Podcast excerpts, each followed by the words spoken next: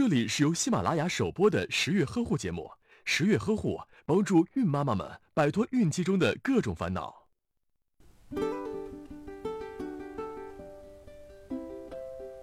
俗话说：“不孝有三，无后为大。”无论社会发展到哪个阶段，传宗接代永远是我们生存的使命。孩子既是我们的家庭责任，又是我们的情感寄托。由此可知，患上不育症是一件多么痛苦的事情，对男人来说更是如此。从临床表现上来讲，男子不育分为原发性不育和继发性不育，根据生育能力划分为绝对不育和相对不育。原发性不育是指夫妻之间拥有正常的性生活，而且没有采取过任何避孕措施，但是妻子从来不曾怀孕。继发性不育则指的是夫妻之间一直拥有正常的性生活，妻子曾经怀孕过，可是，在后来一年的不避孕性生活中再也没有怀孕。相对不育指的是男子的生育能力遭受过某种程度的损伤或破坏，但依然可以正常性交和射精，只要通过合理的治疗与调养，生育能力有恢复的可能。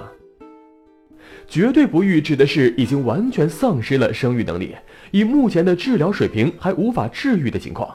从概念上，我们看得出来，原发性不育与绝对不育恢复的可能性较低，继发性不育与相对不育有较高的生育希望。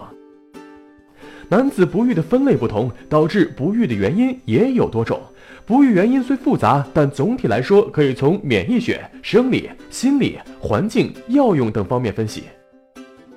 免疫学因素指的是男子血清或者精浆中存在一种抗精子抗体，从而自身产生抗精子免疫反应，致使免疫性不育。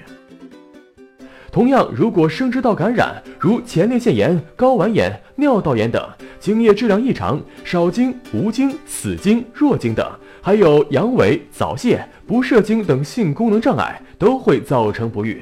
这和弹道被堵、弹药掺了水、启动系统不灵导致炮弹发不出去是一样的道理。就算弹药大炮都没有问题，如果发射的人内心恐惧，炮弹依然打不出去。当男子处于异常紧张的状态下时，会使神经内分泌发生紊乱，有可能产生性交功能障碍，导致不育。除了生理、心理的原因，日益恶劣的环境对生育的影响也越来越严重。像汽车尾气中的氧化亚氮与铅，最容易损害精子的质量。同时，药物作用的危害也凸显出来。生殖保健药品一般都含有性激素成分，和麻醉药、镇静药、降压药等都会影响睾丸的生精功能，导致不育。无论未婚还是已婚男子，一定要关注自身健康。如果有任何迹象表明自己可能患了不育症，一定要及时就医，针对治疗，以免后悔莫及。打开微信，关注十月呵护十月军医学专家团在线免费咨询，解答您在备孕、怀孕过程中遇到的问题。快扫描下方二维码吧。